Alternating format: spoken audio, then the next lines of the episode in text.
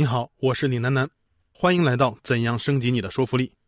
这节课咱们要解决的问题是：假如你的观点平淡无奇，应该怎么让它具有更高的意义感呢？也就是咱们经常说的升华，让人觉得你不是在做一件普通的小事儿，而是在做一件关系到全人类的大事儿。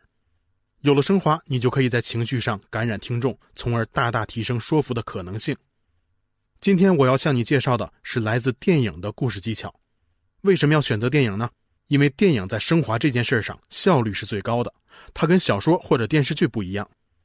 你看啊，小说跟电视剧，他们的时间可以很长，所以他们可以通过积累困境来实现升华。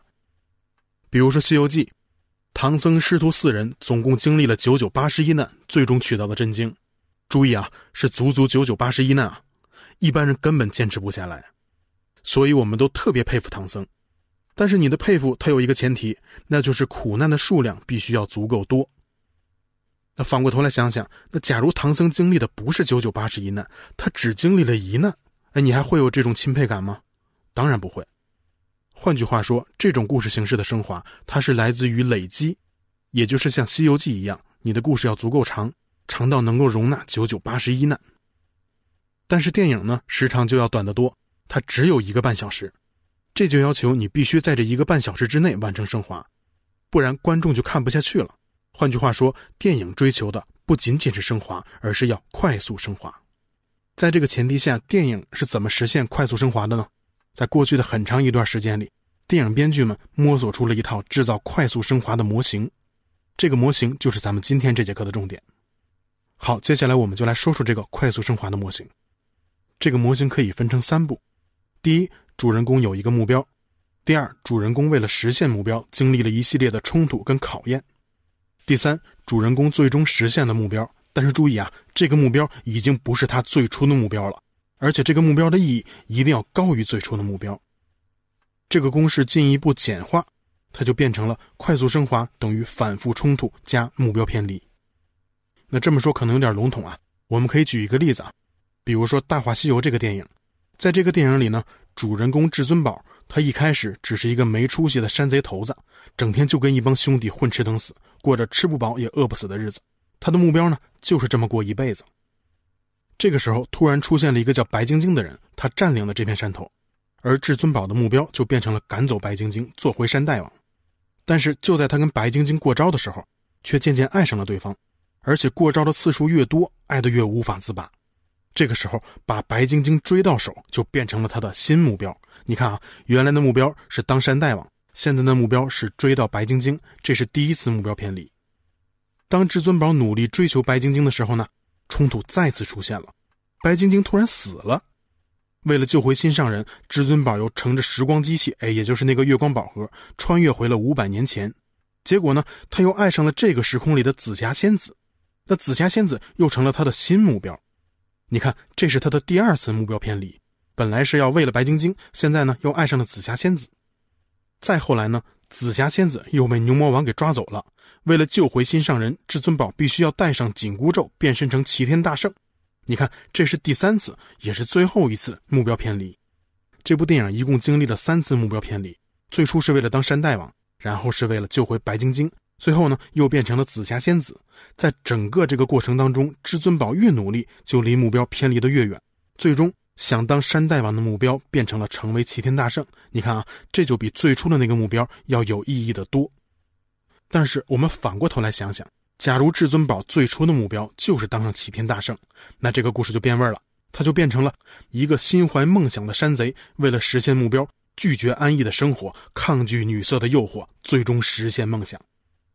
你看啊，这个故事这么一讲，你肯定不会觉得有什么感动，而且还会觉得有点假。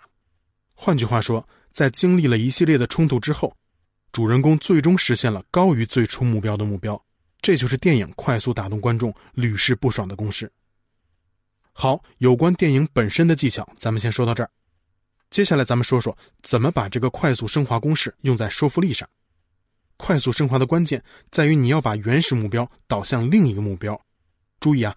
真正打动人的不在于你的起点目标，也不是终点目标，而是从起点到终点的这个目标变化路径。在这里啊，我将向你介绍两种引导目标最常用也是最有效的路径。第一个路径叫做从人类到我，也就是把一个群体的事情说成一个人的事情。那假如你的观点本身非常大啊，比如说世界和平啊、环境保护、野生动物保护等等，那你就可以用这个方法，把一个大目标装进小系统，把一个宏观的事件落实到一个具体的个体身上。比如，你可能看到过很多关于号召环境保护的演讲。演讲者的目的是让人们意识到啊，环境问题很严重。那显然，直接摆出数据，那是最直观、最准确的方式。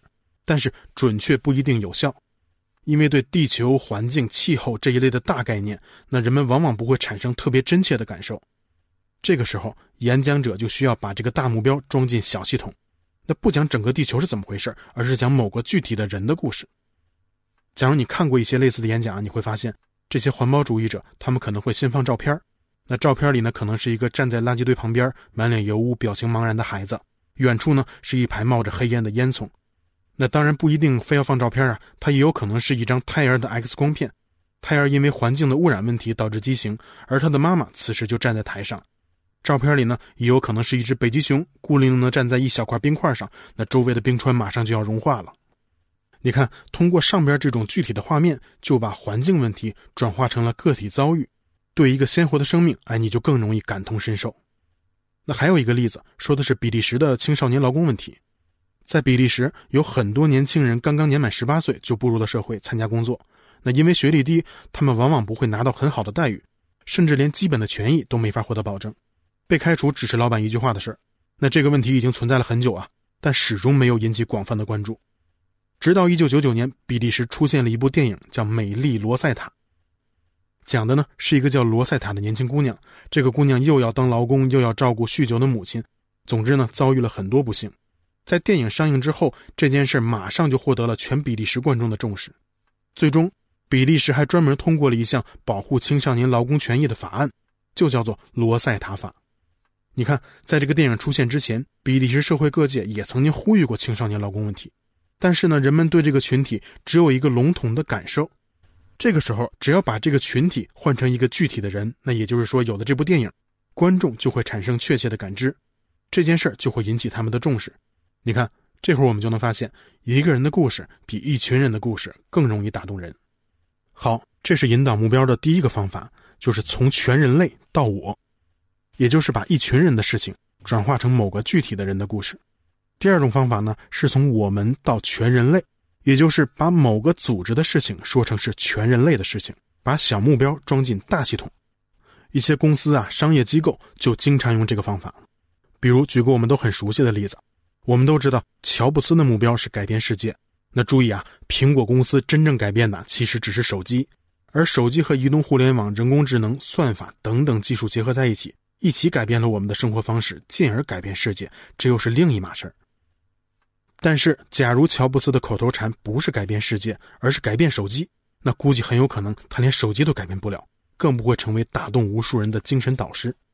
再比如，埃隆·马斯克也经常把公司的商业行为说成是全人类的事业，比如针对新能源汽车啊，他会说未来地球的资源早晚会枯竭，人类啊早晚要移民太空，这就意味着你首先要解决太空旅行中的能源问题。所以，做新能源汽车其实是为了未来的星际移民提前做好技术研发。针对人工智能呢，他又说，人工智能很危险，假如不监督，将来没准会惹出大麻烦，甚至毁灭全人类。所以呢，他要建立一个风险控制机制来监管人工智能。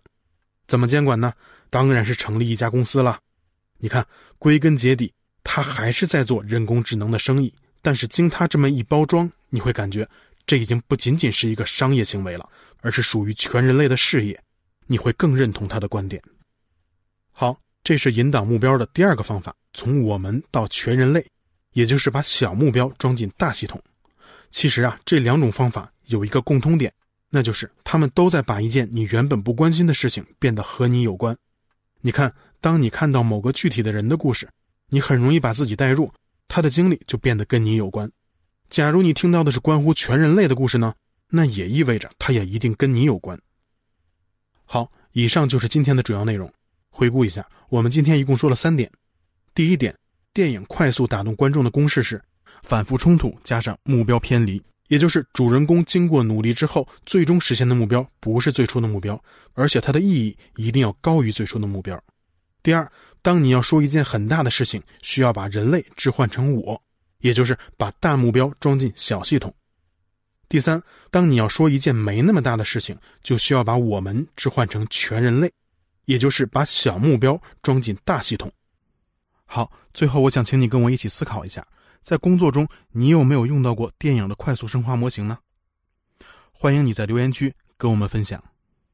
下一讲我们要解决的问题是：假如你要说服别人接受的不是一个简单的观点，而是一套特别复杂的方案，你要怎么办呢？